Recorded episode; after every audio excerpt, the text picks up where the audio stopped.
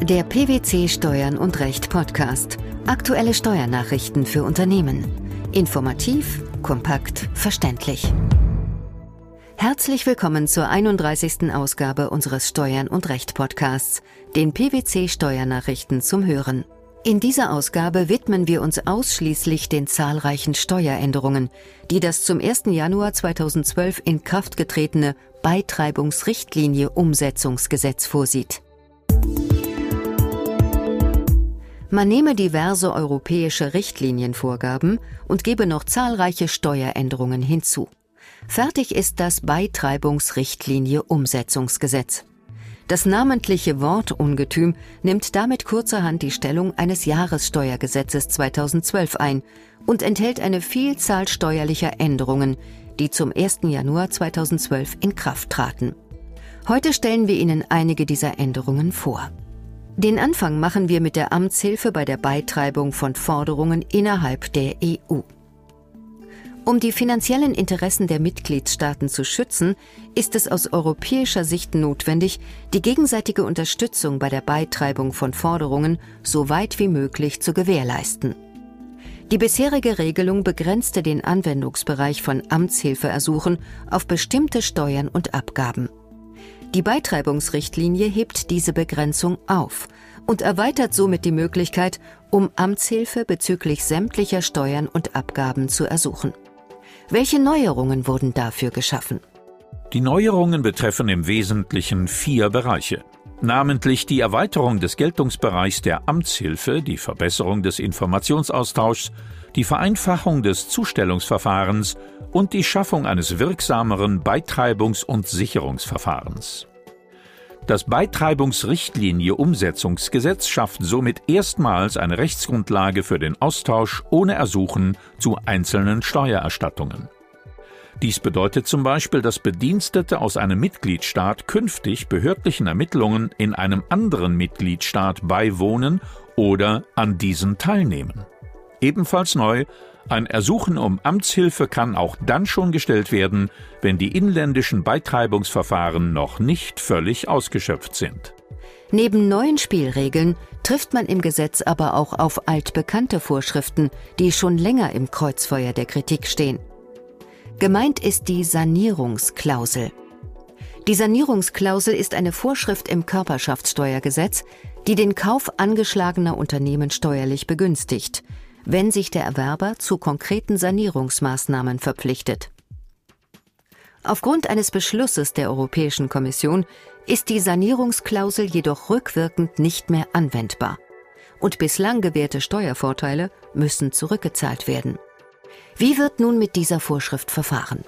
Die Bundesregierung hat gegen die Entscheidung Klage vor dem Europäischen Gerichtshof erhoben, deren Ausgang aber noch aussteht mit der Folge, dass im Gesetz eine Suspendierung der Sanierungsklausel vorgesehen ist. Das bedeutet, die Sanierungsklausel ist zukünftig nur anzuwenden, wenn eine rechtskräftige Entscheidung des Europäischen Gerichtshofs den Kommissionsbeschluss für nichtig erklärt.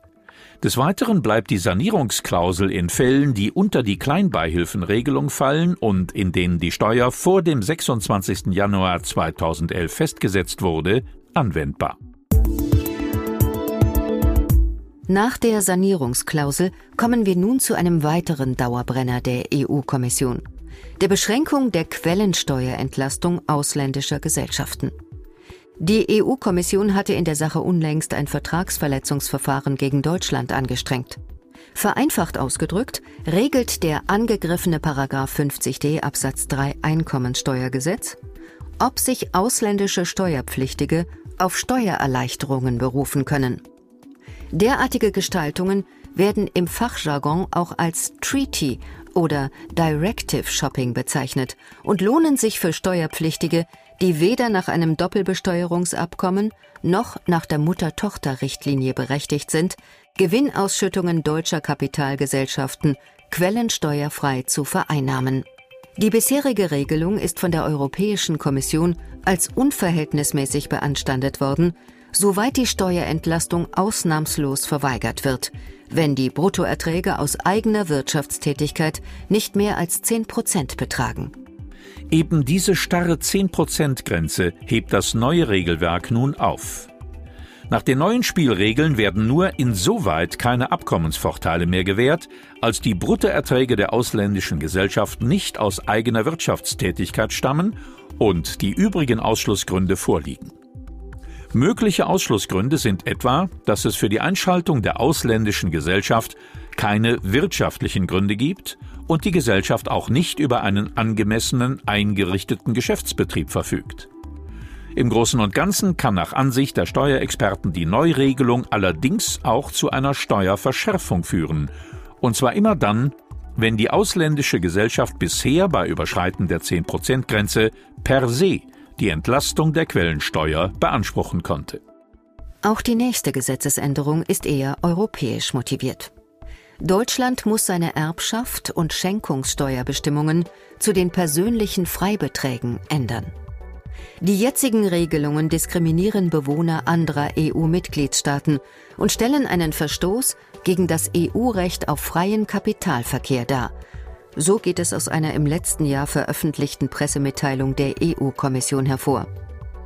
Der Stein des Anstoßes ist die unterschiedliche Besteuerung des Erwerbes von gebietsansässigen und gebietsfremden Erwerbern. Zum Hintergrund Bislang wurde in Deutschland ansässigen Deutschen ein, je nach Verwandtschaftsgrad gestaffelter, persönlicher Freibetrag bei der Erbschaft oder Schenkungssteuer in Höhe von 20.000 Euro bis 500.000 Euro gewährt, während der Freibetrag bei beschränkt Steuerpflichtigen nur 2.000 Euro beträgt.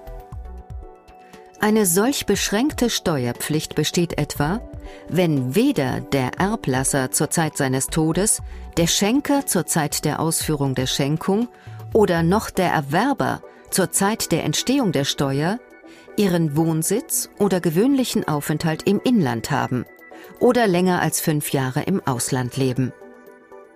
Bei der beschränkten Steuerpflicht unterliegt dabei nur das sogenannte Inlandsvermögen der Erbschaftssteuer, also inländisches Land- und forstwirtschaftliches Vermögen, inländisches Grund- und Betriebsvermögen sowie Anteile an einer inländischen Kapitalgesellschaft bei einer Beteiligung von mindestens 10 Prozent. Bankguthaben bei einem deutschen Kreditinstitut sind dagegen kein Inlandvermögen und unterliegen daher für beschränkt Steuerpflichtige nicht der Erbschaftssteuer. Fazit?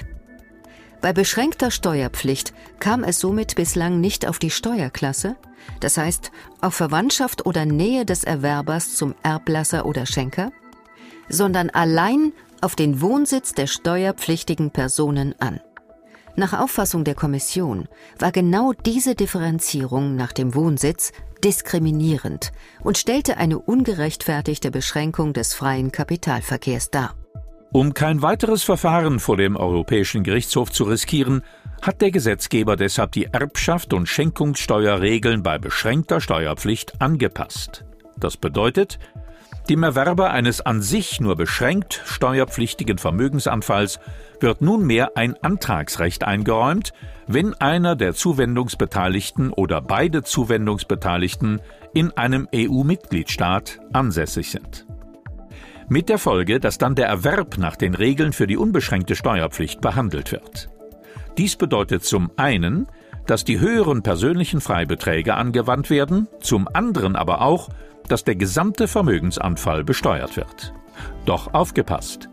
Um zugleich sicherzustellen, dass die für unbeschränkt steuerpflichtige Erwerbe geltenden Steuervorschriften nicht durch in mehrere Teile aufgespaltene Schenkungen umgangen werden können, soll auch eine Zusammenrechnung mehrerer Erwerbe innerhalb von zehn Jahren vor und nach dem Vermögensanfall erfolgen. Um die Bewertung von unbebauten Grundstücken geht es in der nächsten Gesetzesänderung. Zur Vermeidung von Besteuerungslücken bei Nichtvorhandensein von Bodenrichtwerten hat der Gesetzgeber nämlich nun eine Anpassung des Bewertungsgesetzes vorgenommen. Mit welchem Inhalt? Der Wert eines unbebauten Grundstücks bestimmt sich regelmäßig nach seiner Fläche und dem um 20 Prozent ermäßigten Bodenrichtwert. Wird von den Gutachterausschüssen kein Bodenrichtwert ermittelt oder ist dies nicht möglich, ist der Bodenwert jetzt aus den Werten vergleichbarer Flächen abzuleiten und um 20 Prozent zu ermäßigen. Deutschlands Studenten haben sich zu früh gefreut. Ein Urteil des Bundesfinanzhofs hatte viele von ihnen zum Rechnungssammeln motiviert. Denn plötzlich bestand für sie die Aussicht, bei kommenden Steuererklärungen mehr Geld zurückzubekommen. Wir erinnern uns. Überraschend hatte der Bundesfinanzhof Mitte vergangenen Jahres entschieden, dass die Kosten für das Erststudium oder die erste Berufsausbildung als Werbungskosten steuerlich absetzbar seien. In voller Höhe und mindestens vier Jahre rückwirkend. Doch mit dem Beitreibungsrichtlinie Umsetzungsgesetz kommt es nun doch anders. Inwiefern? Als Reaktion auf die Rechtsprechung des Bundesfinanzhofs stellt das Gesetz jetzt klar, dass Aufwendungen des Steuerpflichtigen für seine erstmalige Berufsausbildung oder für sein Erststudium keine Betriebsausgaben bzw. Werbungskosten sind. Die Regelung gilt dabei rückwirkend ab dem Veranlagungszeitraum 2004. Die Folge? Aufwendungen können nur als Sonderausgaben steuerlich geltend gemacht werden, wobei die Höchstgrenzen des Sonderausgabenabzugs ab diesem Jahr von 4 auf 6.000 Euro erhöht wurden. Aber nicht nur für Kapitalgesellschaften, Erben, Immobilieneigentümer und Studenten hält das Gesetz Neuerungen bereit. Auch auf Riester-Sparer kommen Änderungen zu. So zahlen ab 2012 alle mittelbar zulageberechtigten Riester-Sparer einen Pflichtmindestbeitrag von jährlich 60 Euro. Wer ist betroffen und worum geht es bei der Neuregelung?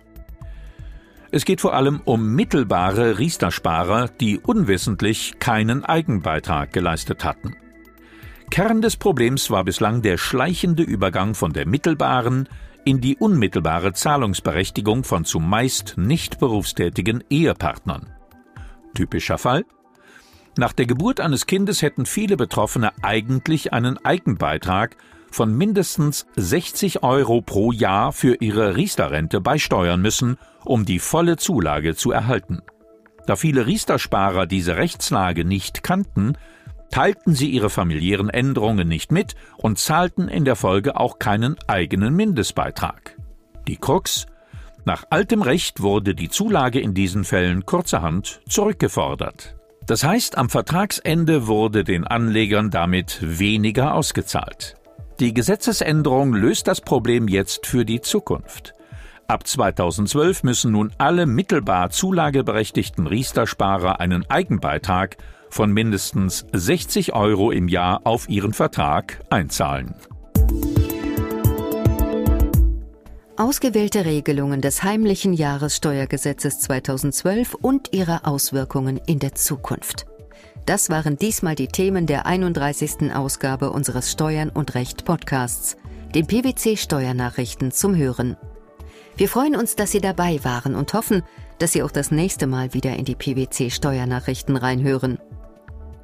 Steuerliche Beiträge zum Nachlesen finden Sie in der Zwischenzeit unter tax-news.pwc.de.